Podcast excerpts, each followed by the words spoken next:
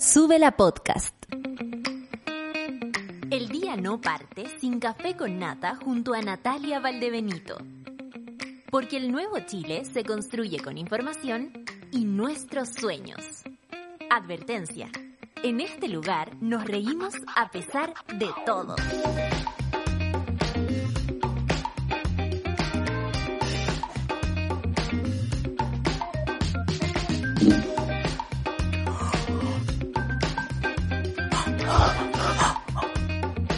¿Se escucha?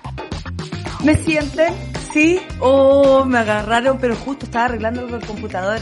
Bienvenidos, monada hermosa, a este programa Café con Nata del día de hoy, de una semana, por supuesto, que nos tiene a todos con fisura anal, con hemorroides, con ganglios inflamados, con alergias desatadas, con, con, con mal dormir. Hay muchas personas que estamos con mal dormir. Yo ayer llegué a mi casita porque estaba en Iquique y francamente dormir en la camita de una no tiene, no pude dormir bien al otro lado. Eh, y estaba de verdad, quiero agradecer al Festival Internacional de Cine Iquique, lo lindo que pudimos hacer ahí desde la playa, un sueño trabajar en la playa, eh, rico, eh, eh, con airecito, y nada, un bonito encuentro donde también pudimos, por supuesto, politizarnos porque la cultura, las artes son politizadas, eh, el escenario es para construir y todo. Y también llegué ayer, porque como una es así, eh, y me fui a la Plaza Huemul a una fiestita hermosa después de dos años. Pudimos volver a hacer una fiesta en, en la plaza ahí frente a mi casa de nacimiento. Eh, estuvo súper, puta, la raja, la raja. Eh, y ¿saben qué? Les quiero mandar fuerza para esta semana, alegría para esta semana, templanza para esta semana. Agarrémonos las manos, y les digo en serio, para que podamos eh, resistir a una campaña sucia, lo tenemos claro, pero estoy segura que, que, saldrá humo blanco para quienes estamos con el corazón y el alma puesto en, en el futuro de nuestro país. Yo sé que la monada también, así que iniciemos la semana con una sonrisa, que nada nos quite la sonrisa. Eh, esa podría ser nuestra resistencia también. Son las nueve con dos minutos y yo me voy rauda al informe del tiempo, por supuesto. Arica 22 grados, Iquique 21. Le aprovecho de mandar un saludo a Iquique, maravilloso estar ahí. 20 grados en Antofagasta, 26 en Copiapó, La Serena y Coquimbo 21, Valparaíso 20, va a amanecer despejado y en la tarde va a haber una ventolera, así que afírmense la peluca por allá. Hoy día despejado acá en Santiago, 26 grados, al igual que en Rancagua, 25, Tal Carrete, 23 grados. Yo le mando un cariñoso saludo a mi amiga, como ella me dice, la Tere. ¿Ah? La Tere es mi amiga, mi amiga de Talca, ¿ok? Y le mando un saludo también al Will, con mucho cariño. Chillán 24, 20 en Concepción. Oye, Pati, supongo que llegaste a Concepción. Yo te voy a seguir hinchando de todas las maneras posibles y quiero que en tu corazón se guarde el momento ese que vas a votar. ¿Ah? Siempre pasaré por Concepción y te lo diré.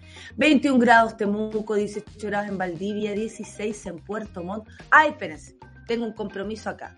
Resulta que la mamá de la Sol me dijo, nunca dan el tiempo en, en Santa Cruz. 25 grados en Santa Cruz y va a estar despejado. En la tarde van a haber algunas lluvias, pero la mínima, eh, no, no tengo idea cuál es la mínima, la máxima será de 25. Así que ya lo saben, Rancagua, Rengo, San Fernando, Pichilemu, Santa Cruz directamente para la Marisol, 25. Pidan, pidan su, sus tiempos ahí especificados, no hay ningún problema. El pedido de Marisol, hoy día el, el, el, tiempo de Santa Cruz. Ay, qué bueno, aquí se me actualizó la página sola. No volvió más. Voy a inventar. Eh...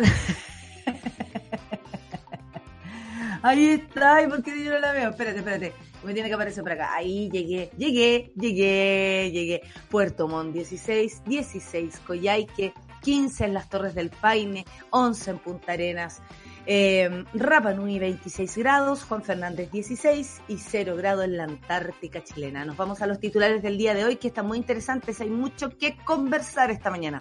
Minsal reporta 1.605 casos de contagios nuevos de COVID-19 y atención, la cifra de fallecidos es altísima. 40 personas fallecidas. Esto es realmente preocupante. Los casos activos, de todos modos, descienden. 9.393, la cifra más baja de 51 días. Pero la cifra de fallecidos no es baja. Y siempre nos detenemos acá para decirle a todas las personas que han perdido un familiar que no están solos, que no son números y que son 50.000 personas menos eh, en este país después de la pandemia, pudiéndose evitar en algunos aspectos, por supuesto, lo cual lamentamos y lamentaremos siempre. Otra buena noticia, Salud reporta primer caso de la variante Omicron en Santiago, un paciente de 65 años sin vacuna anti-COVID. Listo, cerró la noticia, no tengo nada más que decir. Nada más. El Banco Mundial y la OMS avisan que la pandemia ha paralizado las aspiraciones hacia la cobertura sanitaria universal. Han paralizado las aspiraciones hacia la... Qué raro, ¿ah? Se podría decir que esto está más como eh, eh, en camino, ya que estamos frente a una realidad que no implacable, de la cual nos estamos enfrentando. Bueno, para que vean ustedes, Banco Mundial. Eh, ultra inmune, hombre se vacuna 10 veces. No, no fue la Sol, fue un hombre que se vacunó 10 veces contra el COVID en Nueva Zelanda. Eh, ojalá, hay que ahora saber si esto resultó, si esto realmente resultó. Claro que sí. Mientras más vacunas mejor o da lo mismo. Ah, la Sol nos va a contar, porque aquí parece que nos den los trigos muy limpios. Eso. Esto es en todo caso para los que no se quieren vacunar. Vamos con noticias. Expresidenta Michelle Bachelet aterrizó hoy que me dio gusto en la persona que iba. No los quiero, no los quiero entusiasmar, pero Bachelet va en mi avión. No los quiero entusiasmar, pero llegamos. ¡Eh! Y estábamos todos pendientes. Y yo también en el aeropuerto, pues. Ayer llegué como a la misma hora, así que estaba mirando para todas partes. Eh, no me la encontré, sí, a la Soa Bachelet. ¿ah? Vino a pasar, eh, por lo que me contaron, estuve con gente que la conoce y me decían que siempre, siempre, siempre viene a final de año. Y ahora aprovechó, por supuesto, de venir a pasar, regar el árbol que tiene en su casa y después votar que por supuesto como ex como comisionada de derechos humanos y presidenta de la República en algún momento tiene todo el derecho a hacerlo. Así que tranquilos, Soa Michelle ya está aquí. Macarena Castañeda rompe el silencio. Afirma que Boric le pidió disculpas por sus actitudes machistas y denuncia a comando de CAS de aprovechamiento inescrupuloso y violento. Macarena es quien denunció en su momento a Boric hace mucho tiempo atrás, el 2012, de haber tenido em, actitudes impropias, cercanas incluso al acoso, como ella lo describió. Tengo harto que decir al respecto, sobre todo sobre su carta, y nada, creo que es muy valiente, sigue siendo muy valiente. Eso es lo que quería decir y luego lo vamos a comentar un poquito más con la solcita. Pero ella escribió una carta y dijo, voy a votar por Boric. Condena la violencia y una petición, las reacciones de Cast y Boric por enfrentamiento de sus adherentes. Ayer sucedió esto en la Plaza Dignidad. Eh, bueno, está sucediendo en todas partes. Ahora, curioso, curioso es que en la Plaza Dignidad, que 20 personas que estaban ahí manifestándose por, por su candidato K, em, eh, amparadas absolutamente por los carabineros, eh, fueron, según ellos, eh, atacados. Parece que no fue tan así, pero bueno, ustedes saben, ¿ah? hay que ver de dónde viene. De todas maneras, se condena, por supuesto, la violencia en cualquier lugar. Joven víctima de trauma ocular durante el estallido social, y esta, esta noticia me rompió el alma el otro día, debo decirlo con toda su fuerza. Joven víctima de trauma ocular durante el estallido social se suicida, producto de una depresión no vamos a, atribuir nada respecto a su depresión, ni esta es una noticia que nos debe doler eh, de todas las formas posibles, ¿no? Yo no puedo hablar de, depresión, sino es que de la mía. Eh, no tengo estudios eh, asociados tampoco para referirme ni saber las razones, menos las razones de por qué él tomó esta decisión. Solamente decirle a la familia que seguiremos, como dijo Fabiola Campillay, luchando por cada una de las víctimas de las violaciones de derechos humanos. Incendio en Castro, imputado como autor del siniestro, quedó en prisión preventiva. Esto es tan grave, bueno, lo vamos a revisar aquí. Y en Estados Unidos, tornado deja al menos 80 muertos solo en Kentucky. Han habido muchos tornados y por lo que dicen, de más larga, de larga duración. Y eso es lo que los tiene complicados. ¿Cambio climático? I don't know. I don't know. Eso lo dijo Fuck Trump. Bueno, son las 9 con 10 minutos y nos vamos a escuchar música porque esta radio nos permite eso, ¿no? Y esta canción es... Hoy a mí me mata, debo decirlo. ¿Va a ser esta o va a ser otra? ¿Sí?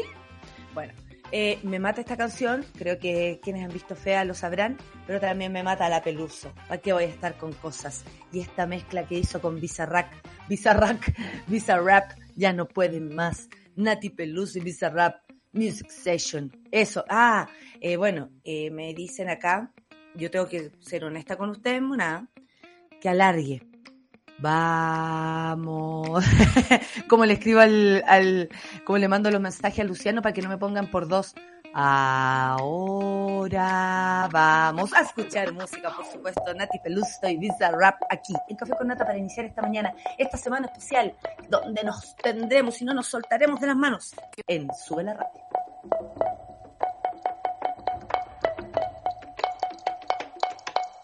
Qué buenas vistas tenés cuando me pones a cuatro patas. Si se entera de esto, mi papá te mata. No Café con nata.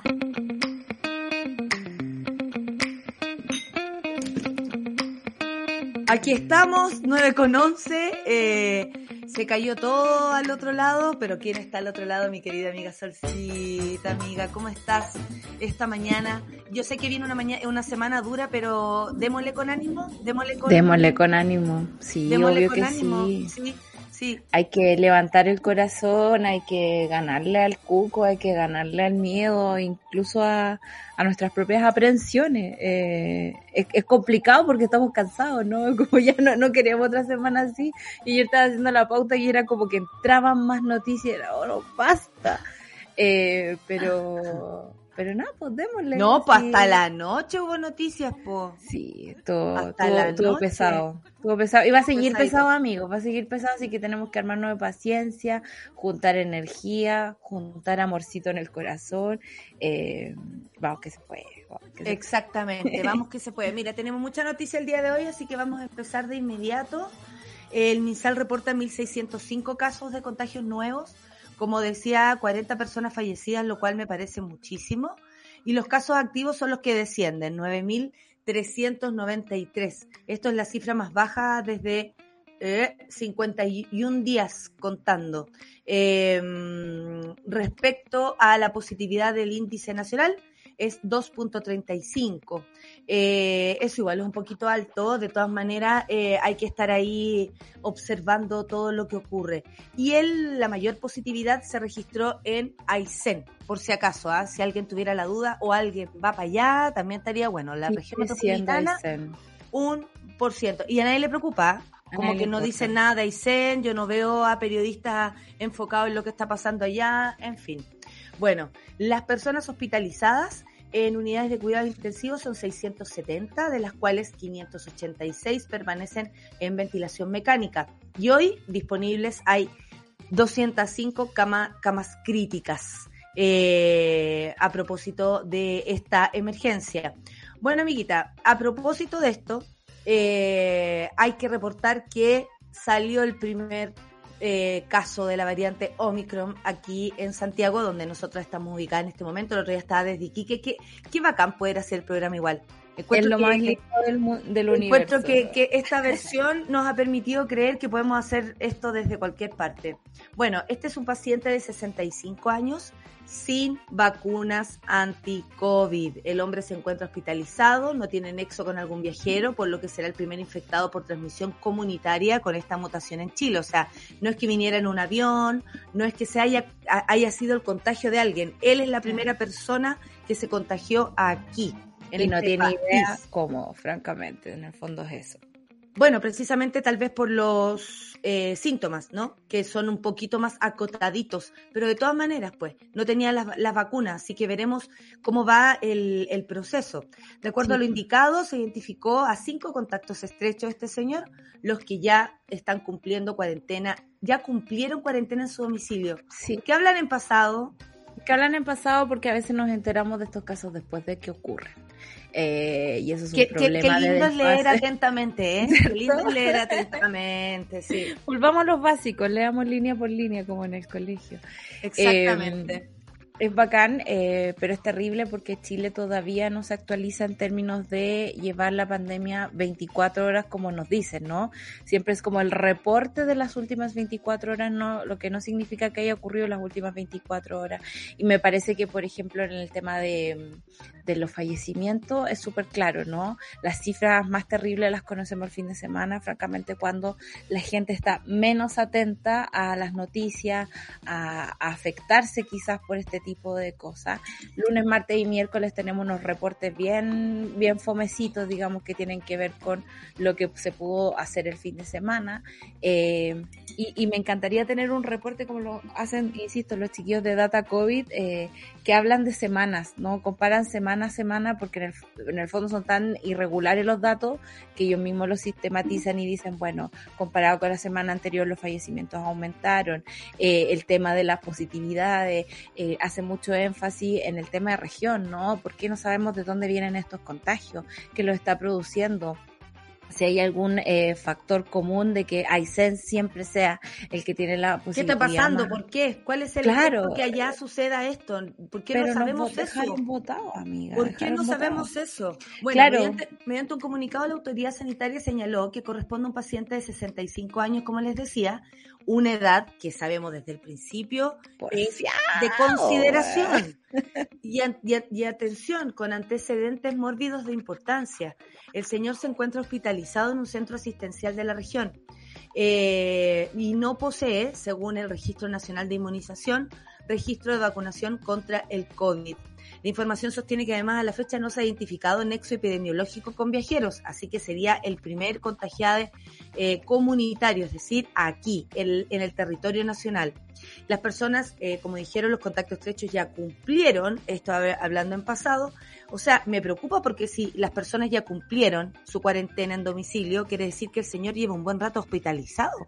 Amigas, eso es lo que pasa con Estoy tratando de, de, de, de, de, porque eh, piensa tú que una persona que entra a una UCI y es conectada, por ejemplo, a ventilación mecánica, puede estar 30 días ahí, 15 días ahí, no es una cosa como, ah, tengo coronavirus en 14 días, estamos limpios de esto. No, no, no, no. Ni siquiera cuando pasas por la enfermedad de forma menos grave, eh, es así. Eh, a veces cuesta que tu PCR salga negativo, negativo de salida. Cuando tienes la oportunidad de hacértelo, debo decirlo, eh, Mona nos contaba la otra vez que llegó, no sé, sin fiebre al CESFAM y le dijeron, no, no le vamos a hacer PCR porque no tenemos espacio para hacer PCR. Y sabemos que la búsqueda activa eh, tiene dos tercios del, del, cupo de laboratorio versus cuando uno va eh, por voluntad propia al CESFAM, eh, hay un tercio no destinado para ello. Entonces hay una manipulación de cómo se cuenta esta historia que, que no es buena para, para este tipo de cosas. Si bien Chile puede tener las paradojas, ¿no? Eh, porque tú en Inglaterra llegó la variante Omicron, que la escoba, que la escoba, están así como volviendo a los confinamientos, están levantando muchas restricciones. Pero es que Europa es, la cagó, como no hemos dado cuenta que todos los países somos un caso aparte. Somos un caso aparte, por supuesto. Como personas. Como y acá en Chile hemos pasado a Alemania, pues tú sabes, hay una Alemania por, por, cada persona que vive ahí, francamente. Y la eh, tiene la suya propia también. Tengo tres Alemanias. pero, no Tengo tres Alemanias tres Alemanias. así que hartos cariño a la Pauli, al José y a la Aprovechando de mandar saluditos. Oye, amiga, eh, posible aumento de casos por alta movilidad de fin de año y eso también ahí tenemos que cuidarnos. Erika Retamal, directora de Salud Pública de la Universidad de Talca, señaló que esperan un aumento de casos de Omicron precisamente por la movilidad que se produce a final de año. Nos faltarían datos, dice, para decir que si va a haber un aumento sostenido en los números de casos. Es esperable que aumenten los casos de Omicron, puesto que ya se están pesquisando y hay una especie, eh, y hay una especial atención en buscarlos producto de la fiesta de fin de año y un aumento de movilidad tantos viajeros que salen del país como viajeros que entran, y además la movilidad nacional, que es muchísima. Entonces es, esperable, atención con este aviso, que haya un aumento de casos por, por el aumento de movilidad. Eh, otra cosa a propósito de la búsqueda activa, el otro día, eh, el día sábado, salí ahí a la feria de, de, de Quique, algunos vieron por qué, y eh, de pronto veo así como un stand y le pregunto, yo iba saliendo, eh, disculpe, ¿qué hacen acá? Eh, PCR, búsqueda activa. En lugares hay búsqueda activa, pero es esto, esto, para lo que este país es. Entonces, bueno, para las necesidades. Ojalá fuera así, ¿no? Pero me alegré, me alegré que al menos en ese lugar tan céntrico existiera la posibilidad de hacerse el PCR de, búsqueda activa. Y sobre todo en región, amiga, que es mucho más fácil de, eh, de, coordinar la ayuda en, en, todo el... En, a mí me da risa porque los iquiqueños dicen, bueno, eh, aquí es, un, ¿cómo se llama? Una ciudad pequeña. Es enorme. yo no sé por qué ellos dicen que es pequeña, así francamente, y yo, pequeña, sí, pequeña. Sí, glorioso. Claro, Iquique glorioso, ¿cómo no? El Banco Mundial y la OMS avisan que la pandemia ha paralizado las aspiraciones hacia la cobertura sanitaria universal. Yo aquí quedé un poco eh, así como Til cuando vi esto del, porque no entiendo los costes sanitarios, dicen ellos, y el resquebrajamiento de los sistemas de salud más débiles empujan a pobreza, eh, a la pobreza a 500 millones de personas. Claro, lo que existe con la pandemia es que de alguna manera hubo un retroceso en muchas cosas. Y sí lo hubo, en el trabajo, por ejemplo, aquí de las mujeres, eh, en la posibilidad de avanzar con otras enfermedades, porque al parecer eh, no podemos caminar y comer chicle al mismo tiempo, menos en países como el nuestro, que se cree la raja, es como el cachero Las Pampas, sin embargo, eh, no tiene la posibilidad, por ejemplo, de, de hacer esta búsqueda activa pese a cualquier cosa y lo único que tenemos es vacunas.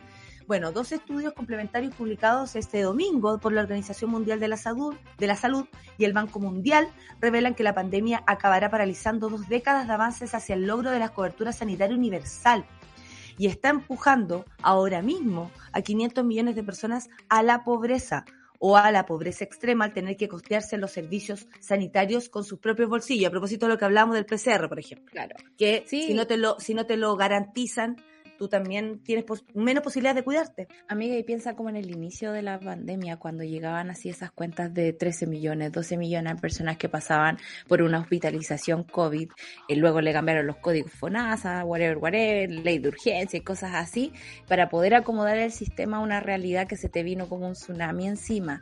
Y yo creo que ese es el gran problema, ¿no? Eh, los ingleses que tienen un gran sistema de salud se dieron cuenta que haber eh, eh, avanzado en eso fue una inversión en el tiempo y digamos y tenemos un primer ministro que se atiende en un hospital público igual que la reina, igual que cualquier hijo de vecino, ¿no?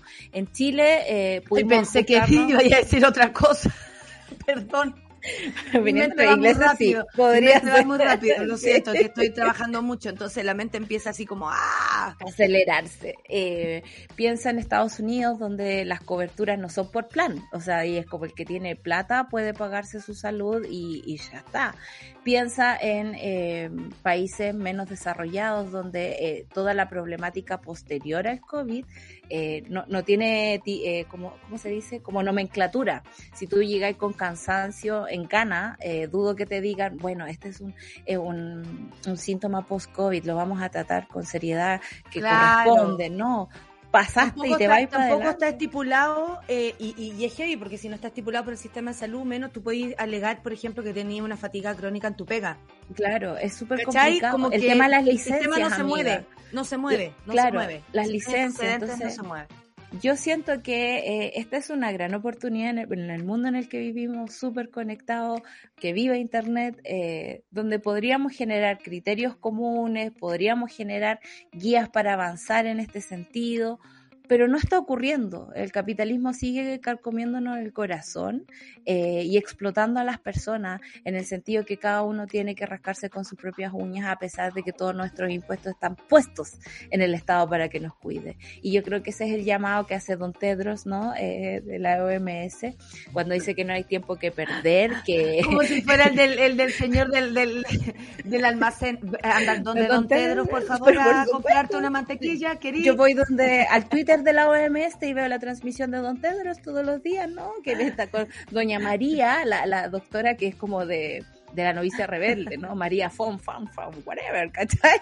¿En serio? ¿En serio? Sí, son maravillosos. Son from Claro. Bueno, ha aumentado la pobreza ¿Por qué? Porque resulta que hay, eh, y acá lo dice, eh, lamenta la crisis que ha provocado, porque el coronavirus también ha provocado crisis. Sí y veníamos en crisis. Entonces lo que hizo el coronavirus, al igual en nuestro país, es mostrar con mayor razón las desigualdades, la pobreza, en fin. Eh, entonces acá, eh, por ejemplo, Juan Pablo Uribe lamenta que la crisis de coronavirus ha llegado a un momento en que casi un, eh, claro, mil millones de personas gastaban más del 10% de su presupuesto familiar en salud. O sea, esto también empobreció a la familia. Esto no es aceptable, dijo, especialmente porque las personas más pobres son las más afectadas. ambas organizaciones eh, lamentan la ausencia de las medidas para facilitar el acceso económico a la cobertura sanitaria. O sea, el que tiene plata se salva. Me parece muy, muy parecido a nuestro, parecido parece, pero me parece muy parecido a nuestro sistema de salud. ¿ah? El que tiene plata se salva. En particular en las zonas rurales y más pobres del planeta, los más propensos a la, a la difusión de la enfermedad. Por tanto, se dan en circunstancias que las familias que más dinero dedican a los cuidados médicos son precisamente las mismas personas que apenas se los pueden costear, porque ya tenías, por ejemplo, alguna enfermedad y ahora súmale coronavirus, eso también eh, o eh, la, ausencia de trabajo. Claro, o sea, todo te lleva a un empobrecimiento. Yo recuerdo cuando llegué a Chile de España, de la cuando fui a ver el coronavirus. Eh, claro, porque tú lo trajiste, lo que pasa es que no te han investigado. Amiga, mi PCR salió negativo. y, ese PCR, y dele, y dele, ese PCR. Aquí todos hacemos así, ok, bla, bla, bla. Te hacemos un Greta, bla, bla, bla. Te lo voy a decir que ese PCR me costó 70 lucas cuando llegué. Ahora está un poco más accesible. Paciente menos uno. pero, pero es así, el que tiene plata se puede tratar. Eh, yo pienso en mi familia que vive en el rincón de Yaquil, que para poder asistir a un centro de salud, yo tengo varias tías que nacieron camino en el cerro, anda, que no alcanzaron a llegar a, la posta abajo. Oye, conocí una eh, mujer que parió en un taxi. amiga, te juro, te juro, no, es que mi segunda, tú sabías, y le dice como una amiga que yo tuve la agua con el taxi. Y yo, perdón, perdón, perdón, no somos amigas, pero quiero saber. Él, no, que, imagínate. El lugar más hostil, digamos, los taxistas, o sea, me muero. y que la amiga. Presencia, ese tipo de cosas. Pero bueno, eh, para, por ejemplo, mis tías, para llegar a un, centro de salud tienen que bajar el cerro, tienen que tomar una locomoción que las lleve a un lugar donde van a poder tomar locomoción para llegar al pueblo. Llegar a Santa Cruz, hacer, eh, llegar a la garita para llegar a la garita. Hay una micro que pasa dos veces al día. El centro de salud eh, hay que llegar a las seis de la mañana. ¿Qué me decís de la bocina? De ese, de ese, oh, la bocina del bus que va. Amiga, yo llegaba empolvada del campo, todavía me acuerdo, con el bus, ah, con las ventanas abiertas y camino todo abierto, tierra. Todo oh, abierto, todo abierto. ¿Cómo olvidarlo? Oye, amiga, ¿qué es esto? Ultra inmune hombre se vacuna 10 veces contra el COVID en Nueva Zelanda. Nos queda poquito rato. Cuéntanos de qué se trata esta noticia, porque este es un insólito episodio sanitario que sucedió en Nueva Zelanda. Un hombre se vacunó más de 10 veces contra el COVID en un día. ¿Qué onda? Miren, este señor oh, como las identidades, porque en un día, uno lo puede hacer en la semana, pensaba yo, pero en un día eh, fue mandatado por personas que no se querían vacunar y querían tener sus carneses eh, de vacunación, entonces suplantó la identidad de otras personas y tomó esas dosis eh, a cambio de plata. Me parece que esto habla de la burrada de pensamiento que son los antivacunas,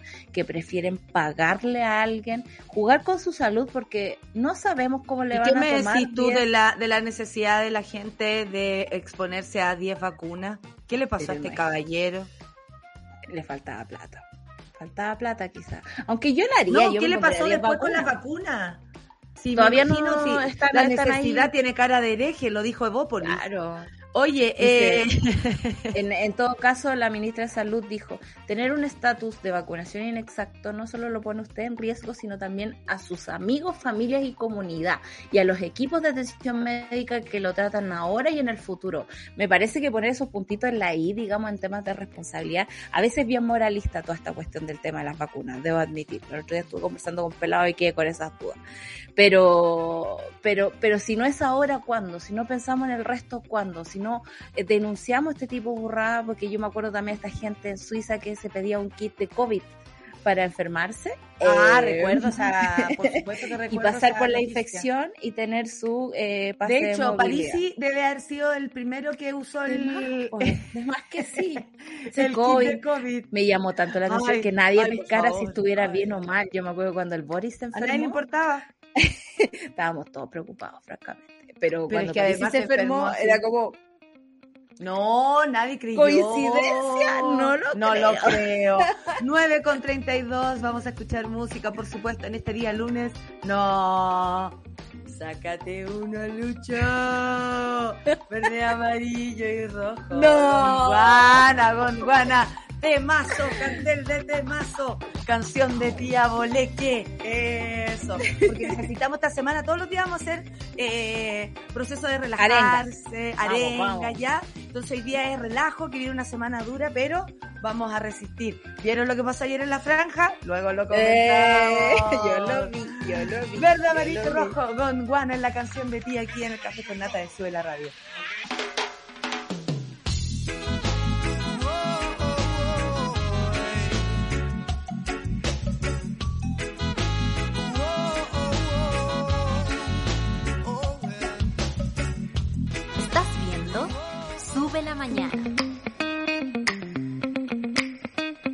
9 con 37, Solcita. Oye, la soga, la soga llegó.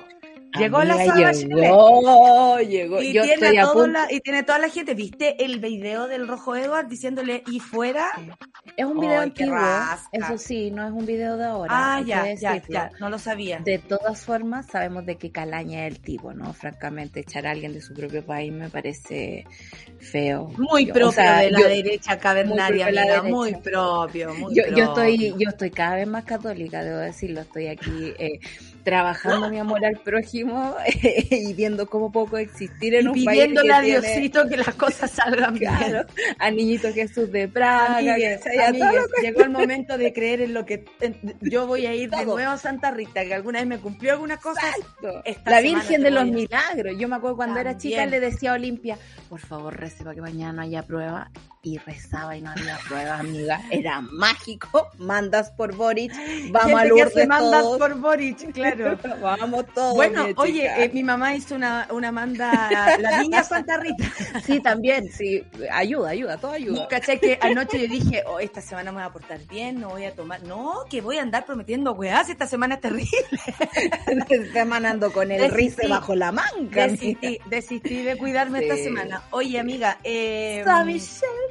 A Michelle haga algo. Aterrizó en Chile a una semana de la segunda vuelta presidencial. Te voy a contar que estuve con una persona que trabajó con ella y me dice que ella siempre, siempre, presidenta, no presidenta de la ONU y la cuestión. Escucha el café con nata. También, pero, y la estamos esperando, ¿ah? Cuando sea, cuando sea Sara Bachelet, la vamos a esperar aquí. Tengo muchas preguntas que hacerle, pero em, siempre vienen las fiestas. Esto es normal. Sí. Ahora, obviamente el timing tiene que ver también con las votaciones, porque ¿por qué negarse a votar? ¿No? ¿Cómo, cómo no voy a ir a votar? Y decían, ¿de qué manera puede expresarle el apoyo a Boris? Digo, que diga, que diga, de verde. Vestirse de verde. Que diga, eh, que diga como, que no, que vino a comer alcachofas. Claro. Eso. Otra cosa, eh, porque acuérdate que estoy, claro, eh, ¿cómo está? Estoy del uno. Estoy del uno. Del, uno pirulo. Eh, ¿Qué más? Eh, varias plantando un árbol, no sé. Por Bachelet, usted tiene una misión esta semana, que es desviar la atención. Lo que ¿Ah? sí, hay una actividad. Hay una Porque si va al Jumbo, ya va a llamar la atención, ¿cachai? Entonces tiene que, tiene que hacer algo, tiene que ir a comprar la feria, tiene que... Un montón de alcachofa. Un montón de alcachofa. montón de alcachofa. Plantar un árbol con las mujeres socialistas, eh, muy, muy de la parroquia, ¿no? Así que quizás por ahí aparezca algún tipo de... de bueno, su candidata Paula Narváez está de lleno en la campaña, haciendo hasta puerta a puerta, lo que no hemos visto en la Proboste, te voy a decir, ¿ah? es verdad. Eh, la, la, fundación de Michelle Bachelet, Horizonte Ciudadano, declaró su apoyo a Gabriel Boric hace rato. Yo creo que hay que respetar también, o sea, y, no aprovecharse el tema. Ayer escuchaba a José Antonio Cas Que le preguntaban por la figura Michelle Bachelet, yo siento que es como la mamá que nos viene a retar a todos. ya, ya te estoy pasando, ¿sabes? Ya te estoy pasando, mira que andas Ay, ya llegó mi mamá, oh, ya, qué lata, no, voy a tener que pedir. Qué miedo que le tienen a la Suá Bachelet, oye. Tienen un ya, miedo. Pero, pero, ¿qué ibas a decir a propósito de Cast? ¿Qué dijo? Que, que él decía así como, no, me parece que tiene que respetar la altura de su cargo, eh, como alta comisionada de los derechos humanos no puede decir ni interpretarse. ¿Por qué no le avisa a los ministros de, del, o, a, la ministra, a, la subsecretaria Daza, por ejemplo, que estaba a cargo de la pandemia y se fue a trabajar con él? ¿Me van a decir que eso no es intervencionismo? O, o lo que dijo el señor eh, ministro de Educación, eh, también intervencionismo. Es, absolutamente intervencionismo, pero como ¿De qué estamos hablando? Ello, digamos, no puede. No se puede manifestar la SOA no Chile, por eso tiene sí. que hacer gestos, gestos. Tiene que hacer gestos, pero ya sabemos, ¿sí? como ya dijo Juan. Gabriel, amiga, lo que se ve Lo no que se, ve no se pregunta, amigo. Lo que se ve no se Eh, pregunta. pero me Bueno, igual- parece, para, el- para, el- para, para la posterior, digamos, el análisis posterior, eh, la figura de Bachelet, el miedo que levanta, eh, las esperanzas que levanta. Yo da para decir- análisis. Da para análisis que cuando terminó el Bachelet 1 dije, oye, yo no voy a pisar la moneda nunca más porque viene Piñera 1, pues francamente. Y ese día se en cambio en la papelería eh, de la moneda. Entonces todos los cuadros de Michelle Bachelet se sacan y se ponen los de Sebastián Piñera. Y cuando la gente pasa por afuera los regalan a la gente. Y yo tengo dos cuadros de esa Michelle Bachelet. Mira tú. Y el Charlie te va a pedir uno. Por Yo su te, cara puedo, te va a pedir yo- te puedo dar uno amigo mío, porque... Porque este gobierno se arroga el matrimonio igualitario, pero que hay que decir que no, empujaron pues, la constitución y el matrimonio igualitario fue la SOA Michelle Bachelet, nobleza obliga. Así Oye amiga, tenemos que hablar algo muy, muy, y la ley de identidad de género, que vaya que es importante, hoy día tenemos nombre, ¿ah? Gracias a eso. Oye amiga, lo que pasó ayer, a propósito de Macarena Castañeda, eh, la joven que acusó a Boric de acoso señala haber conversado con el candidato de la oposición. Ella escribió una, una carta, si quieren pasar a leerla, está súper clarita y muy cortita. Eh, de hecho, eh, me llama la atención que ahora hasta Zipper está escribiendo en chiquitito, lo cual le... A mí se me Oh, en resumen, amiga, en resumen, oye, sí, sí, francamente. Amigos, ayúdennos. Ayúdennos a leer. La joven que acusó a Boris de acoso, como decía, señala haber conversado con el candidato de la oposición, con Gabriel, quien le pidió disculpas eh, por actitudes machistas. Además, acusa al comando de CAS de utilizar su caso para fines instrumentales y mezquinos. Abro comillas, palabras de Macarena Castañeda. Quiero denunciar el aprovechamiento inescrupuloso y violento de la derecha y del comando de José Antonio Cas. Desde su candidatura han utilizado mi historia, incluso han usurpado mi identidad en redes sociales y en definitiva me han robado mi voz para fines instrumentales y mezquinos, sin ningún miramiento al daño que eso ha causado. Esto lo señaló Macarena, quien además llama a votar por Boric, que dice que ella misma va a votar por Boric. Y este sábado, eh, en tanto, una abogada de Concepción, a título personal, interpuso un recurso de protección en favor de Boric. Anoche le preguntaron, porque estaba Giorgio Jackson, en una entrevista con Connie Santamaría y Matías del Río. La peor dupla que se pudo armar en este país. La cagó. Nosotras Amiga, somos yo- hueonas. Sí, somos, somos súper palabras de esa Es que, pero... no, es que, es que, es que, francamente, No, no o sea. Giorgio estaba explicando que por qué Gabriel no se refería, por qué el candidato Boric no se refería al caso de Macarena en cualquier lugar. Porque ella siempre dijo expresamente que no quería que de esto se hiciera nada. Y tiene derecho, como víctima, como mujer, pedirlo y, además exigirlo. Por otra parte, le preguntaban, ¿y por qué no lo dijo? ¿Y por qué no lo dijo? Hablaron con, hablaron con, con Evelyn Matei, que ayer estaba, eh, se- yo creo que se le fue, se excedió Se con el rice, porque, con el rice. Porque muy así. francamente nadie puede creer el tono de Y, y, y Yo creo absolutamente que salió a- en el auto, hizo así. Errática. Claro. Y explicando, perdón, explicando tontería, iba a decir un garabato, perdón, pero... No, Eh, por eh, favor, amiga, esta semana no. no, no, no, No no. me hagáis eso, no me hagáis No. eso. Explicando tonteras, o sea, cuando le preguntan por las prisiones eh, no, no, no cárceles, digamos, cuando José Antonio Cas quiere arrojarse sus poderes en un nuevo estado de excepción constitucional extra Pésima vocera agrandado. Claro. Con todo el cariño que me merecen todas las mujeres del mundo. empezó a hablar del narco, que cuando el narco encerrado en su casa, mira, pero es que ahí la señora se siente... Narcopolítica, ¿de quién está hablando? O sea, del, del chaguán. ¿Está hablando del chaguán? Está hablando del chaguán. Están hablando de una realidad de la que no se han hecho cargo durante el gobierno de Sebastián Piñera. Pero en fin, el caso Y hablan como si fuera la izquierda la que provoca esas cosas. Claro. Cuando fue la derecha la que dejó, por ejemplo, que quedara la cagada en el norte. Así es. Cuando fue la derecha la que invitó a los venezolanos a venir sin ningún tipo de cuidado, tanto para los, los compatriotas nuestros como para, para los migrantes que fueron ellos los que tienen este contexto de mierda ahora donde hay un caos total a propósito de tantas faltas, de tantas crisis, también asociadas a la falta pandemia. de Estado, amiga, también, porque piensa que ahora en Chile te pueden secuestrar en Bellavista. Eh, o, o, te, o te puede pasar... Eh, Hombre, eh, mujer, da igual, ¿ah? Da igual, persona, digamos, que se pueda defender o no. Está la escoba porque existe un abandono total de la ciudadanía en las calles. Yo que soy buena para salir de noche y para tiperrear, ya no me siento segura como antes de volver a la mañana a mi casa sola, tranquila. En realidad nunca debiste, pero... Pero, bueno, le, le llevaba By the way, como dices tú, amiga. By the way. Oye, amiga, Amiga, es súper importante esto, eh, sobre todo, bueno, la, carta de... Eh, eh, además, Evelyn Matei dijo que este tema se acababa, o sea, esperamos que hoy día en el, en el debate no se tome esta, esto y no hablen más de Macarena, no hablen más. Ayer usaban el nombre muchísimas veces. Ayer Matías del Río incluso recordaba lo que ella había dicho. Pero o sea, la revictimización. ¿Cómo no recuerdan lo básico? Que ¿Y por qué no lo dijeron? ¿Y por qué no lo dijeron? Porque ella lo pidió. La falta de respeto y revictimización es culpa de ustedes. Claro, yo no puedo entender cómo en este. Me viene el Felipe Abello. Un, protocolo, al menos en los medios de comunicación, para poder comunicar este tipo de cosas. ¿Cómo no estudian, weona? Yo también pensaba eso. Google, amigo. Google y se va a dar cuenta que, la joven no quería hablar del tema. Y punto. Y uno respeta eso. Otra cosa que es interesante, diría el, eh, el Robert nos, nos escribió y nos dice cómo pasamos de acoso a actitudes machistas yo voy a decir que no pasamos a nada, porque no se sabía nada. Y hasta el día de hoy no y todos son actitudes machistas, amigos, todos. amigos, pero por eso yo me voy a vivir a la isla de la Mujer Maravilla. Ese es mi sueño. son actitudes machistas. Y lo que más me gustó de esta carta, debo decir, de la Macar, es que también, de alguna manera, ella, eh, y lo encuentro muy valiente, eh, de alguna manera también se, se, se predispone, se pone a disposición de construir un nuevo Chile sin actitudes machistas y que si el candidato presidencial dice es capaz de pedir disculpas, es capaz de retroceder y decir algo hice mal, dime que hice mal.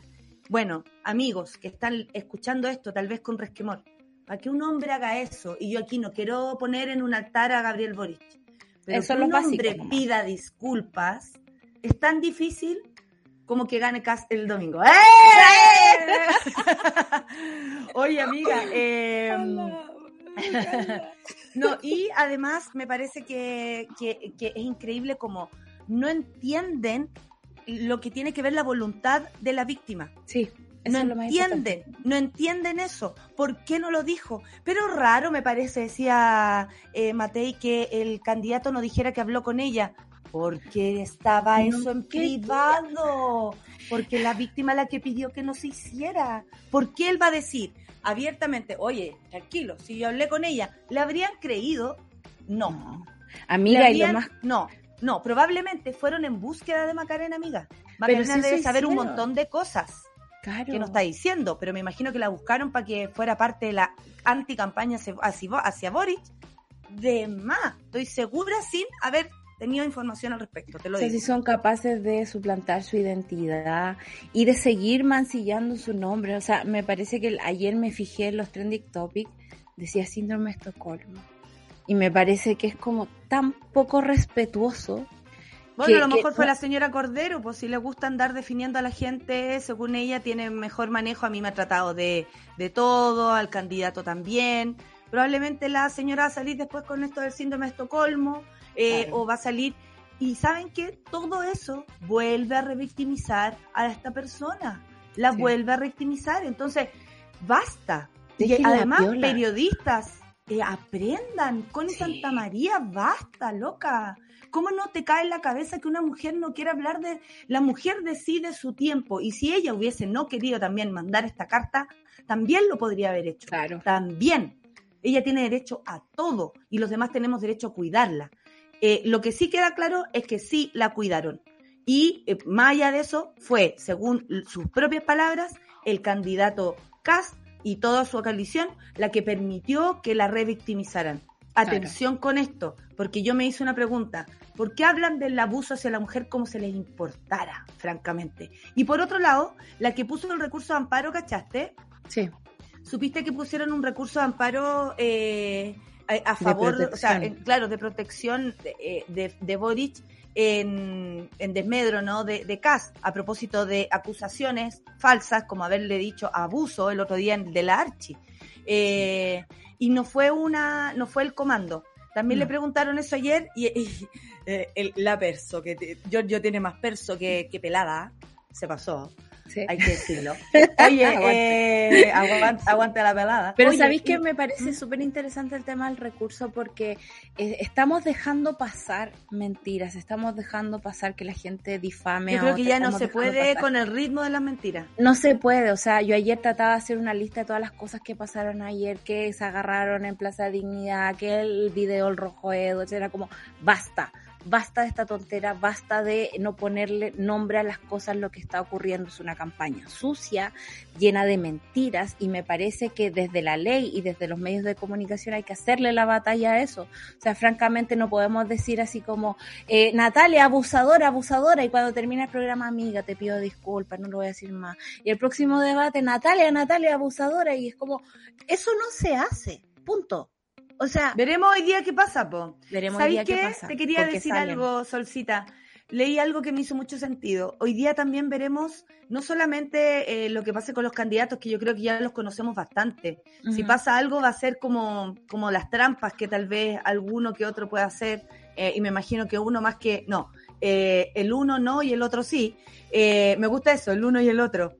Eh, pero también se va a probar, creo yo, la, lo que pasa con los periodistas.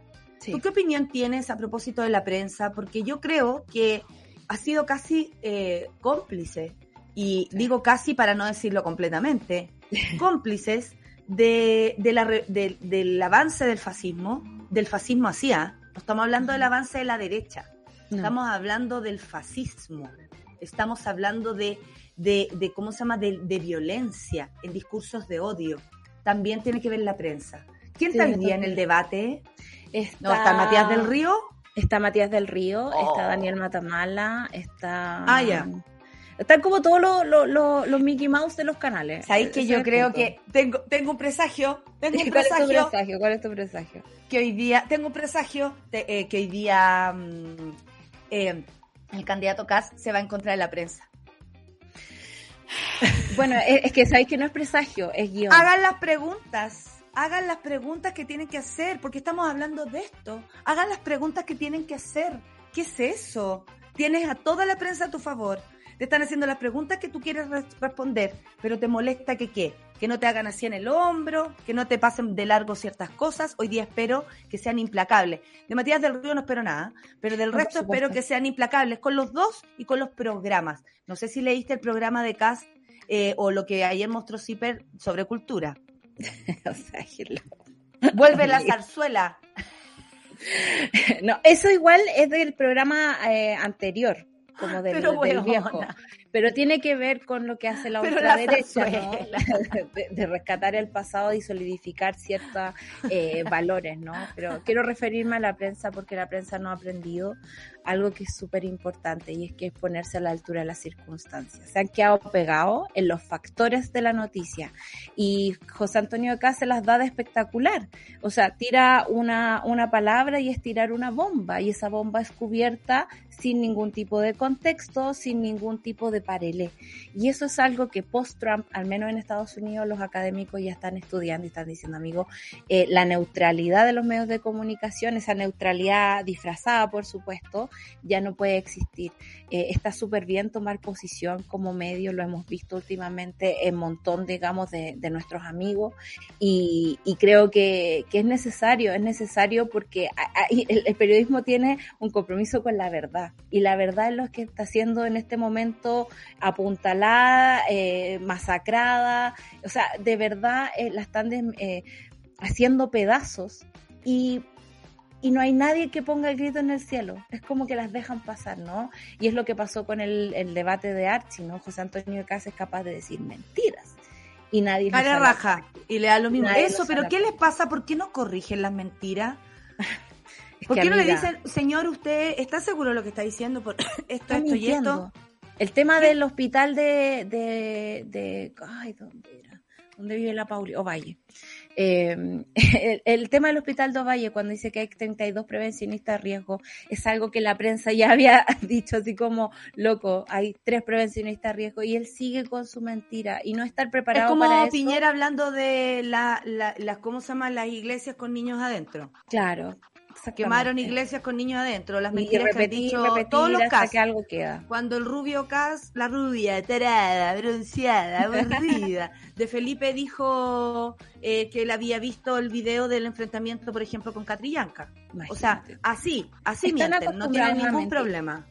bueno, y la prensa ayuda, que eso es lo peor. Así que esperamos mucho de ustedes, honestamente, insisto, de Matías del Río no espero nada, pero de los demás sí, y espero de la prensa nacional también una reflexión al respecto. Yo sé que tienen a sus jefes ahí metidos en todas partes, em, eh, insistiéndoles, no creo que sea fácil trabajar en eso, pero no hablo de los rostros, estoy hablando de todos los demás, porque ayer una periodista le hizo preguntas y resulta que no le gustó, fíjate, porque los viene atacando hace rato atacando. Una pregunta no es un ataque, una pregunta es una pero pregunta. Esa es la estrategia de la ultraderecha eh, trampista eh, y es, el, el guion. Trompeta. trompeta, no hablemos trompeta, que me entusiasmo. Vámonos con una trompeta entonces a la entrevista que tenemos en un ratito más. Vamos a escuchar música. Mira, en, en la 210 tienen el yujuy y el, y el cornetazo. Acá tenemos la trompeta de la, sol. Atención.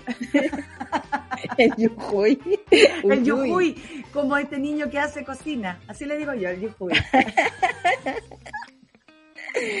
Somos señoras, ya. No bueno, el otro día no tuviste que este niño que hace cocina, ¿qué tiene el yujuy? ¿Se llama así? Es muy simpático ese niño, amigo del Zafrada. Encuentro que es total la dupla. ¿Por qué no hacen un programa juntos viajando por Chile? Buena, idea, idea millonaria. Ya. Oye, eh, 9.58, nos vamos a, a la música, por supuesto que sí. Vamos a la Brígida Orquesta. No hay apuro. Qué lindo. No, sí hay apuro. El domingo Ahí hay a votar. Ahí hay, bronce. Café con nata en suela. No, no, no, no. Hay apuro acá. No, no, no, no. Hay apuro acá, no, no, no, no, hay apuro acá.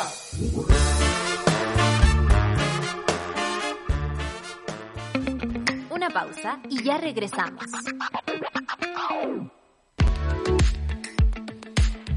Retornables también en micoca-cola.cl. La plataforma online micoca-cola.cl ofrece la posibilidad de comprar bebidas en envases retornables. En caso de no contar con envases, el sitio ofrece entregarlos en el primer envío. En los pedidos solo deberá comprarse el refil de la bebida que quieres. La plataforma micocacola.cl permite comprar desde la comodidad de tu casa y a la vez cuidar el medio ambiente. Los productos se entregan directo en la puerta del cliente en todo Santiago. Retornables de plástico que pueden volver a usarse hasta 12 veces y los de vidrio que alcanzan las 35 vueltas. Juntos, un mundo sin residuos es posible. Chile es uno de sus próximos destinos confirmados y no te lo puedes perder. Gorilas en Movistar Arena, el 3 de mayo de 2022. 20% de descuento y preventa para clientes en tele el 16 y 17 de noviembre en puntoticket.com. Venta general el 18 de noviembre. Nos vemos el 3 de mayo para vivir un show de otro planeta. Gorilas en Chile. Colabora Didi. Para más información visita dgmedios.com. En Súbela, las mujeres nos tomamos la mañana para comentar lo que nos gusta, nos despierta y nos conmueve. Para conectarnos, informarnos y reírnos. Todas, todos y todes.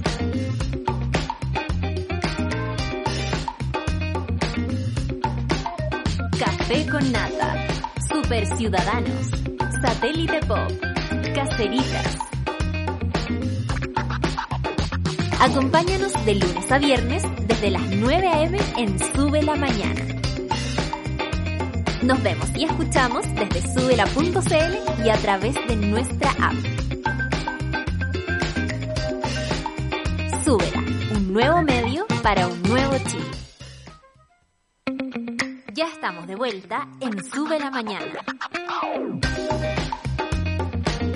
Estamos de vuelta y les cuento que después del café con nata en esta semana intensa viene Super Ciudadanos con mi querida Rayena Araya, la sigue Claudita Cayo, Claudita Cayo, que graba, que graba podcast a las 7 de la mañana. Eh, y además eh, con Satélite Pop, por supuesto, ustedes saben, eh, sigan a arroba chirimoy alegre en todo. Caseritas a las 12 con Isidoro Ursúa y a las 3 las 10 con Nicolás Montenegro y Fernandita Toledo. Vuelve Caseritas, ¿ah? Vuelve Caseritas esta semana. Esperamos que las brujas también se confabulen ahí, ¿ah? Las necesitamos, las brujas buenas.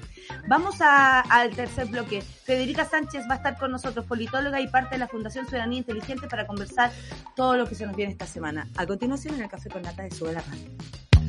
Nos gusta conversar, anhelamos aprender y disfrutamos escuchar. Descubre a un nuevo invitado en Café con Nata. Aquí estamos, Federica, estás acá, como dice ahí tu consigna, Federica Sánchez. Eh, y Federico Sánchez, que heavy la acabo de hacer la, asociación. La asociación de un nombre y otro. Bienvenida, Federica. Mala Federica. Gracias, ¿cómo va? Aquí, ah, como diría mi mamá, aquí, aquí. Hoy estamos en una semana clave, por supuesto, la semana previa a la segunda vuelta, y vamos a hablar contigo, porque eres politóloga y también de parte de nuestra querida Fundación Ciudadanía Inteligente, que siempre nos ayuda a entender algunas cosas. Eh, en las elecciones del 2017, cuando ganó Piñera, el 63.4% de las personas menores de 30 años no fue a votar. Siempre se habla de cuán importante es la participación. ¿Qué se espera para ahora? Porque en esta ocasión la participación es real, vida o muerte. Eh, ¿Qué se espera para ahora? Yo creo que en las últimas dos semanas, en el último mes, eh, hubo una salida muy fuerte, sobre todo de parte de la, de, la candidatura de Boric a buscar votantes. Creo que lo que había que hacer y que quedó muy claro, o sea, que es que si la gente no vota, gana la derecha y eso tiene que ver con que en general la derecha vota más, o sea, la gente que apoya a la derecha tiene características socioeconómicas que hacen que sean no es que sean más, son los que votan. Son los que votan, es una, es una cuestión más eh, de fondo, ¿no? O sea, tienen, sabemos que la gente con mayores niveles de educación, mayores niveles de ingreso, la gente más adulta, son características que hacen que esas, las personas que tienen estas características voten más que la gente de eh, sectores más vulnerables o de recursos socioeconómicos más bajos. Está dado y hay evidencia científica para esto. Por eso es que uno de, de, los ejes o de, de, las principales fuerzas de la campaña de Boric tenía que ser salir a buscar la participación, a que aumente la participación, o sea, buscar votantes. Y esto se viene planteando desde hace cuatro semanas. Es necesario juntar votantes nuevos.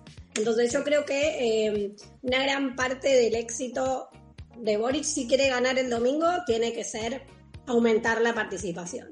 Eh, en cuanto habrá que verse y de dónde venga esa participación también tendré que verse. Yo creo que uno de los objetivos es eh, volver a atraer a aquellos votantes jóvenes que votaron el año pasado en el plebiscito y que después se restaron en las convencionales y que no votaron en el 21 de noviembre porque el año pasado había aumentado bastante, considerablemente el voto joven, y se fue de nuevo para abajo. Entonces, lo que hay que hacer es, ok, ustedes votaron el año pasado, o sea, ¿cómo es que se integraron al electorado y se volvieron a ir? O sea, vuelvan. Entonces, creo que va por ahí. Esa, esa, esa, es como la estrategia rápida, digamos, o es posible... Eh, llamar a más gente, porque, por ejemplo, la participación electoral de la primera vuelta fue un 47.19%, es decir, votaron 7 millones de personas de un padrón más o menos de 15 millones. Eh, a pesar de que esto tuvo un alza de un 0.47 desde la elección del 2017, sigue siendo súper baja. Eh, yo, yo soy del campo, Federica, el fin de, eh, fin de semana pasado, no este, estuve viendo cómo se movían los eventos electorales desde la feria hasta la plaza casa y, me doy cuenta que es difícil mover a las personas, ¿no? Eh, es difícil convocarlas a un proyecto político que les parece sobre todo súper lejano. En el caso de los jóvenes como mucho más fácil, ¿no? Tenemos los canales directos para comunicarnos con ellos, pero con el resto de la población es difícil. ¿Cómo han observado ustedes desde Ciudadanía el llamado a votar desde las candidaturas de, de, de Kass y de Boric? Eh, ¿Y es posible seguir movilizando? Y quisiera hacerte esta pregunta como pensando no solo en esta elección, sino más allá en el futuro. Eh, ¿Es posible eh, seguir movilizando a las personas para que se integren? Es difícil, o sea, lo estabas diciendo recién, o sea, es difícil, es difícil integrar votantes al electorado, es difícil movilizar a gente que nunca votó, es difícil sobre todo porque cada vez que uno puede votar, o sea, cada vez que tenemos una instancia electoral y alguien, o sea, tengo la decisión de un sistema voluntario de si voto o no voto, hay algo de lo recursivo del ejercicio del sufragio que se vuelve costumbre y se vuelve hábito, pero lo mismo pasa con el no voto. Entonces, si yo la primera vez que puedo votar no voto, y pasan cuatro años y no voto, y vuelven a pasar otros y no voto, o sea, se me va haciendo hábito el no votar. Y es muy difícil transformar hábitos, digo, es difícil de verdad, no este, cualquier hábito, dejar de fumar, no sé, lo que sea, ¿no? O sea, es difícil. Entonces, eh, es muy complejo el proceso de movilizar y que eso sea como algo que, que, que se mantenga, que sea permanente, o sea, generar involucramiento cívico eh, involucramiento político, o sea, el deseo de la gente de participar en política. Eso creo que es muy complejo. Eh, eh. sobre todo ah. en los sectores por ahí más, adultos que nunca votaron. Entonces ahí es mucho más difícil todavía de movilizar que en los jóvenes, porque los jóvenes de última, bueno, por ahí no votaron una o dos elecciones y si se enganchan, quedan enganchados, digo, se, se, empiezan a, como les empieza a agarrar el gustito del, del, del deber cívico, ¿no? pero generar eso en, otra, en otros sectores, en otras partes, de, la, en otras generaciones, es más complejo. Y yo creo que ahí hay una gran diferencia también en a dónde apuntan eh, Cast y Boric con sus eh, objetivos de campaña, a quienes quieren movilizar, a quienes saben que movilizan más y en dónde mm. también, ¿no? Porque mm. sabemos que Boric tiene un voto que, digo, perdón, eh, Cast tiene un voto a nivel regional, o sea, Cast no se nutre, su, su núcleo duro de votantes no está en la región metropolitana, no está en la capital, no está en los centros urbanos más grandes. Entonces sabemos que eh, llega a otro tipo de votantes, llega a votantes más adultos, en cambio Boric tiene capacidad de movilizar un electorado más joven, entonces también ahí hay como distintos cortes en donde moviliza cada uno de los, de los candidatos. Federica, si me permite hacer una observación que tal vez les puede servir, estuve en, el, el, sábado en Iquique haciendo una actividad en una plaza y sabes qué, me llamó la atención porque pude conversar con algunas personas que no votan, así real, yo no voto. Es la pobreza. Tú hablabas de, cómo se llama, de, una distancia que tiene que ver con, todo, ¿no? Con el acceso a la educación, al tener el tiempo. Hay personas que no tienen tiempo de nada, sino más de trabajar para poder llegar con el pan a su casa. Y esa realidad en nuestro país fue es provocada por un contexto. Eh, que te desliga ¿no? De, las responsabilidades cívicas que hasta el minuto parecen casi un privilegio. Entonces, eh, creo que ahí hay un trabajo súper bonito de hacer que tiene que ver con eh, enseñarnos entre todos, porque digo que a todos nos puede faltar algo también, yo no me voy desde la, superioridad moral, al contrario, creo que, que uno tiene que respetar también a quienes no se paran a votar, básicamente porque tienen que trabajar o sea, esta feria estaba puesta ahí, el domingo también, y una señora me decía, no puedo, tengo que venir a atender. Entonces también hay un contexto de pobreza, de pandemia, que dejó esto en una condición bastante extrema, donde la persona dice, tengo que volver a trabajar el lunes, pero a veces ni se enteran que hay votaciones. O sea, así de alejados están de la realidad, hay una realidad paralela. Eh, lo que pasa es que el sistema está diseñado para que la gente no vote. La institucionalidad está diseñada para llegar. Digo, o sea, yo soy una ferviente defensora del voto obligatorio. Yo, también. Estoy en Argentina, donde el voto es obligatorio y tengo un, un, no sé, interioricé ese deber cívico de cómo no voy a votar. Es parte de la institucionalidad del voto obligatorio, lo voy a defender siempre, voto obligatorio para todos. Pero independientemente de que yo defienda el voto obligatorio, hay un montón de otras características en un sistema de voto voluntario que podrían ser diferentes y podría estar mejor diseñada la institucionalidad para que la gente vote igual. Entonces, la, la, señora que va a la feria y tiene que estar el domingo en la feria porque tiene que trabajar, bueno, si el domingo se declarara feriado, cerraran los malls, cerrara, o sea, cerrara todo. Y realmente fuese un feriado, la gente tendría posibilidad de ir a votar porque no está, o sea, sería feriado. Eh, si el transporte público, en vez de trabajar solamente, no sé, eh, los buses y solamente como si fuese un domingo, ¿por qué no ponemos buses, metro, todo gratis, todo libre, abierto al público y gratuito, como si fuese un día de semana en horario punta, no un domingo, como un domingo a las 3 de la tarde, ¿no? Eh, ¿Qué pasa? Porque te, esto me pasó a mí, ¿no? Última vez que tuve que votar, votaba, o sea, 8 kilómetros de mi domicilio tenía que ir para ir a votar sea, ¿cómo me, dan un, lugar para votar a ocho La ponen más difícil. Hay gente que le han cambiado, por ejemplo, el, domicilio electoral todas estas veces. Como cada, en cada, y va a un lugar y después no encuentra que no está ahí inscrito, hace la fila y todo y no saben.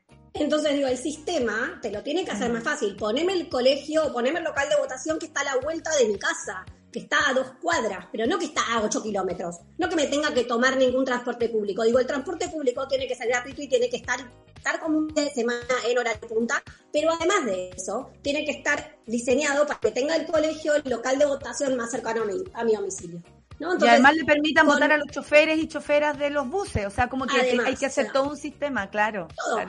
o sea, está bien el voto, puedes poner el voto voluntario, y pero creer que solamente con facilitar el registro y hacer el registro automático, ah, no, no, ya nosotros los empadronamos desde el Estado, entonces todos tienen más facilidades para votar. No, no, no, el registro es una de tantas otras regulaciones que facilitan el voto.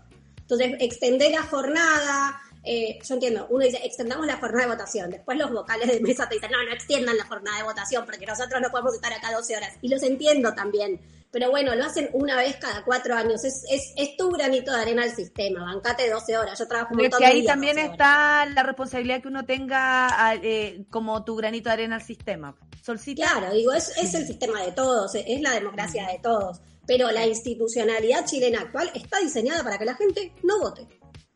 Así es. Y, y, creo que podría ser peor, ¿no? O sea, si vemos ahora, al menos en la candidatura de José Antonio Cas, como la repetición de un guion muy gringo, muy, muy brasileño, ¿no?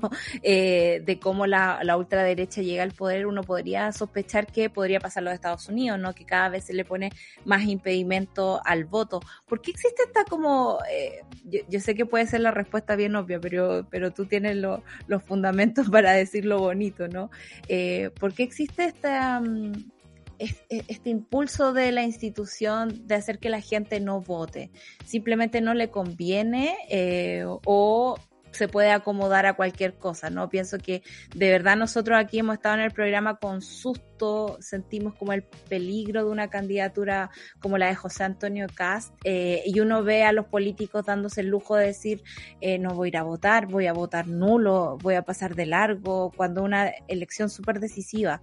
Eh, ¿Puede pasar eso que se le empiece a poner más dificultades al voto más allá de lo que el sistema ya le da, ¿no?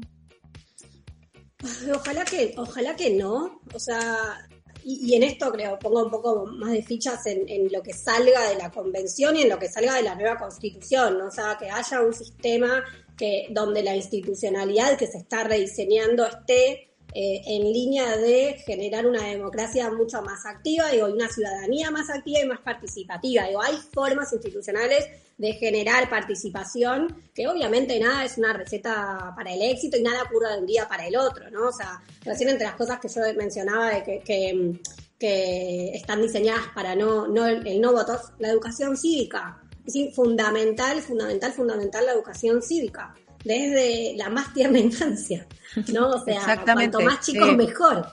Sí. Y eh, funciona, y funciona cuando la familia te habla de política, te involucra, uno se siente así.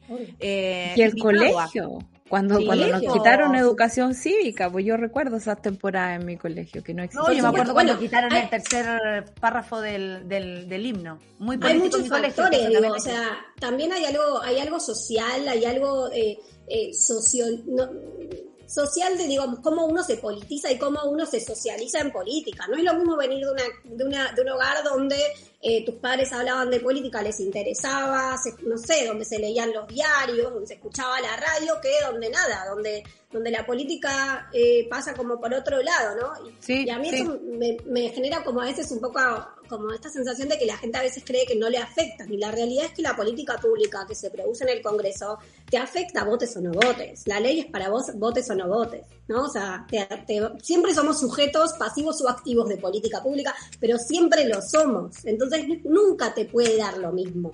Pero el tema es cómo hacemos, cómo transmitimos ese mensaje de que no te puede dar lo mismo, porque te va a afectar igual. Entonces, no sé, hay que, hay que hacer un trabajo muy fino. Yo confío en que una nueva constitución pueda rediseñar esa institucionalidad para, para empezar a hacer los pasos para generar una ciudadanía mucho más participativa. Pero nada, es la que... todo va a llevar tiempo. Por eso hay que proteger la convención constitucional. ¿Es real que las mujeres podrían definir esta elección presidencial? ¿Qué podemos hacer ahí las mujeres? ¿Qué hay de ese? Porque estamos hablando de los jóvenes, estamos hablando de las personas, estamos hablando de, de, razones, eh, no sé, económicas, incluso que permiten que a lo mejor tú tengas tiempo para ver lo que ocurre en tu país. Yo sé que hay mucha gente que no tiene tiempo para nada, excepto para llegar con el pan a la casita, y eso no lo podemos olvidar. Pero ¿qué hay de las mujeres? ¿Por qué somos tan importantes en esta votación? ¡Eh! Yo me siento muy importante, ¿sabes?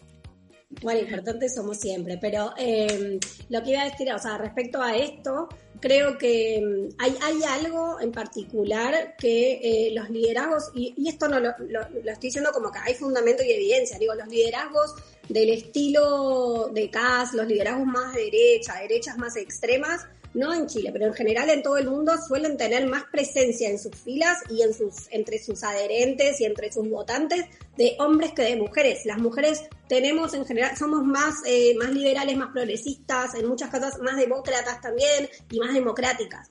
Entonces, en ese sentido, bueno, o sea, mujer, las mujeres también somos transversales en nuestras elecciones y preferencias políticas y podemos votar a los candidatos que queramos, pero en general eh, este tipo de liderazgos son más apoyados que hombres por hombres que por mujeres. Entonces, bueno, hay que ver hacia dónde va la mayoría del voto femenino. Pero digo, eh, ninguna votación se define solamente por la participación de las mujeres y hacia dónde va o no el voto, porque obviamente las preferencias políticas hacen que se distribuya de forma más o menos pareja y promedio entre las distintas candidaturas. Pero lo que sí sabemos es que estos liderazgos suelen ser más eh, afines a un público masculino.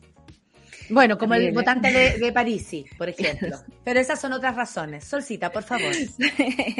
Sabemos, Federica, que eh, la elección va a ser casi voto a voto, ¿no? Las primeras encuestas mostraban unas distancias un poquito más grandes, pero aquí somos un poquito más pesimistas y súper poco metodológicas. Tú, eh, dilo tú, sí, es verdad, soy yo, habla es por verdad, soy yo. Eh, yo intento, yo intento ser reñido. optimista. Mi cuota de realidad me hace pensar de que es demasiado alta, muy reñido. ¿Cómo funciona también este sistema paralelo? Eh, y lo digo paralelo porque pareciera ser, como dice la nata, la distancia muy grande entre la gente que eh, no tiene tiempo para nada y la gente, por ejemplo, que se apunta como apoderado de mesa. Eh, ¿Cuál es el, el, rol y el sentido de esas labores, no? O, o el mismo CERVEL, que a pesar de todo, digamos, y comparándolo con el resto de Latinoamérica, Chile saca sus resultados súper rápido, están eh, todos ahí mirando los votos en el conteo.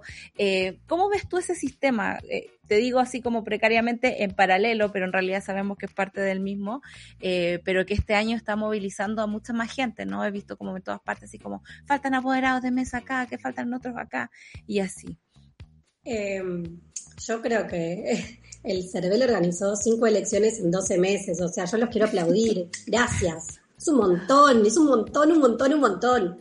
O sea, la verdad es que se pasaron, es un montón de trabajo y el CERVEL lo hace muy bien, o sea, creo que desde que el CERVEL es independiente y de que es una institución independiente va mejorando, le falta todavía, obviamente, y seguramente de nuevo, después de una nueva institucionalidad y lo que venga después con la nueva constitución, eh, el CERVEL también se modifique y cambie seguramente para mejor, pero hace un gran trabajo, hace un muy buen trabajo eh, y creo que eso hay que reconocerlo. Y después el trabajo de los, los vocales de mesa y todo lo que venga después, eh, es otra cosa, digo, y está, digo, está asociado a, al deber cívico, ¿no? O sea, la voluntad de eh, querer poner tu granito de arena, como decía yo, ¿no? O sea, yo eh, me, pasa, por ejemplo, acá en Argentina, o sea, me hubiese gustado ser vocal de mesa y no sé, no podía, estuve acá en las elecciones de eh, legislativas pasadas y no podía porque no estaba empadronada, porque yo tengo mi domicilio electoral argentino en Chile, entonces, no. Ah, ¿viste? Por eso avanzó tanto la derecha por allá. Por tu culpa, Federica.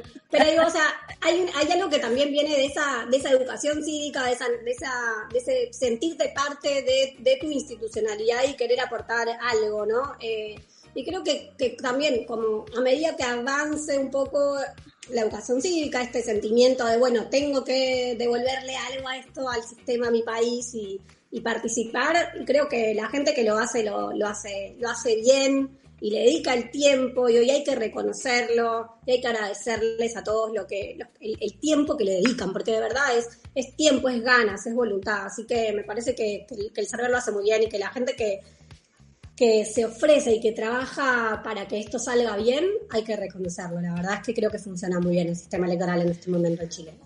Oye, hay algo que nos tiene que preocupar siempre, sobre todo ahora, que es eh, la, la protección o el futuro de la Convención Constitucional han ocurrido hartas cosas respecto a esto. Se sabe, por ejemplo, que incluso la Universidad Católica tuvo que inventar un odiómetro para darse cuenta por qué la misma convención tenía tan mala prensa o tanto ataque recibía, por ejemplo, o recibe la presidenta Elisa Loncón.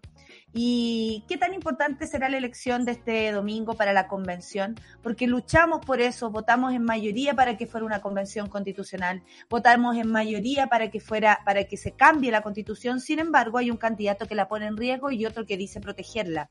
¿Qué es tan, ¿Por qué es tan importante este tema? ¿no? Porque es, es, como, es como las bases que hemos, que hemos hecho y de pronto de volver atrás. Sería, no sé, sería muy loco que algo que nos costó tanto conseguir, con ojos de personas, con vidas de personas, con el miedo de nuevo, con la revictimización a las víctimas, por ejemplo, de la dictadura. Hoy día de nuevo retrocedamos ante esto. ¿Por qué es importante votar a propósito de la Convención Constitucional? A ver, eh, la convención va a seguir funcionando independientemente de quién gane, ¿no? O sea, la convención va a funcionar hasta que se cumplan sus 12 meses y se haga el plebiscito. Quiero, creer en eso. Eso, no, sí, bueno, yo también quiero creer en eso.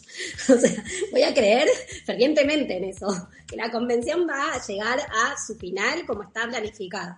Eh, ahora, el éxito o el fracaso de la convención, si estamos midiendo el éxito con que la convención pueda sacar una nueva constitución y que esa nueva constitución sea más representativa y democrática y legítima y represente al nuevo Chile del 2022 o y 21, o sea, el siglo XXI, y no al Chile eh, de 1980. Digo, si ese es el objetivo, entonces queremos que se apruebe, ¿no? O sea, querríamos que se apruebe, eso sería el éxito de la convención. Y claramente, o sea, hay dos candidatos que tienen dos posturas muy diferentes respecto, uno, a la necesidad de reformar la, la, la constitución, ¿no? O sea, eh, claramente Kass no quería que hubiese una reforma, no, perdón, una reforma, una nueva constitución. Eh, Partamos de ahí, claro. ¿No? Entonces, partiendo de ahí, ya hay alguien como que, que, no lo veía necesario, que no veía necesario este proceso de, em, de, inclusividad, de, digamos, de mejorar un montón de áreas, porque, porque la convención está tocando todo, ¿no? Y, y creo que en ese sentido, sí, la, la el éxito o el fracaso eh, está un poco en manos de, lo que venga después, pero más que nada, no porque no vaya a seguir funcionando, va a seguir funcionando igual, como decía yo, sino porque uno, la derecha tiene mayoría en, en el Congreso, ¿no? Entonces, está bien, la convención tiene un reglamento autónomo, y, digamos, y corre por otro canal y es paralela pero, pero no tampoco es totalmente independiente de las decisiones políticas que se tomen y del clima político que se, que se genere alrededor. Y bueno, si tenemos un Congreso donde la mayoría está, donde está la derecha y además gana un presidente de derecha y todo este sector es anti eh, digo, bueno, hay una presión, va a haber una presión sobre la convención que todavía le quedan siete meses de trabajo que va a ser muy fuerte de sostener. ¿No? Y en todo caso, si ese llega a ser el escenario, creo que va a ser la ciudadanía la que tenga que salir a eh, cargarse encima él la, la, obligatoriedad de defender esa constitución que vino de una, que nació desde un reclamo ciudadano eh, para que llegue a buen puerto. Y eh, caso contrario, bueno, la tendrá más fácil, la tendrá más fácil, ¿no?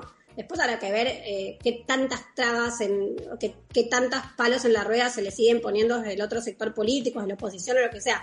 Pero digo, es, es, es importante quién gane, para cómo se plantee y se venda también la constitución al resto del mundo. Digo, o sea, hay, hay, hay algo importante, que es, una, es más una señal política que otra cosa.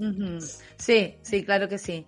Oye, nos vamos a ir eh, despidiendo, Solcita, ¿te queda algo en el tintero? Eh, eh cerramos la entrevista y volvemos, dígame. Sí, eh, ¿crees que el voto puede ser obligatorio otra vez?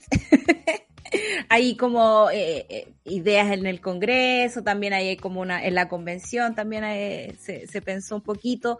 Eh, ¿Crees tú que se pueda volver a eso o, son procesos más largos, no, no tan inmediatos como uno ojalá. quisiera? Ojalá, mi respuesta es ojalá que sí.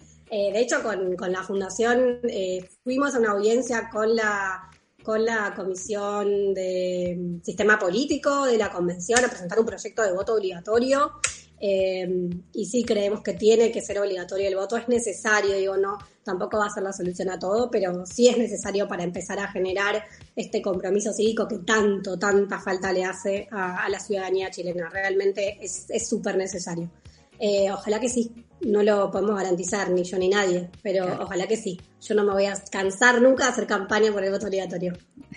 Aquí tenemos una voluntaria, yo te ayudo con la campaña. Cuando quieras. Oye, son las 10.30, Federica, muchas gracias por habernos, eh, nada, tirar para arriba hasta este día lunes. Queremos esta semana tener el ánimo arriba, resistir con toda la buena onda, porque votar es siempre un acto maravilloso que nos permite decidir por nuestro país. Así que vamos a insistir en eso y nos tomamos todos de las manos. Federica, muchas gracias eh, por estar acá y que tengas una muy buena semana que sabemos, sabemos, sabemos, tiene mucho trabajo. Que te vaya muy bien. Gracias.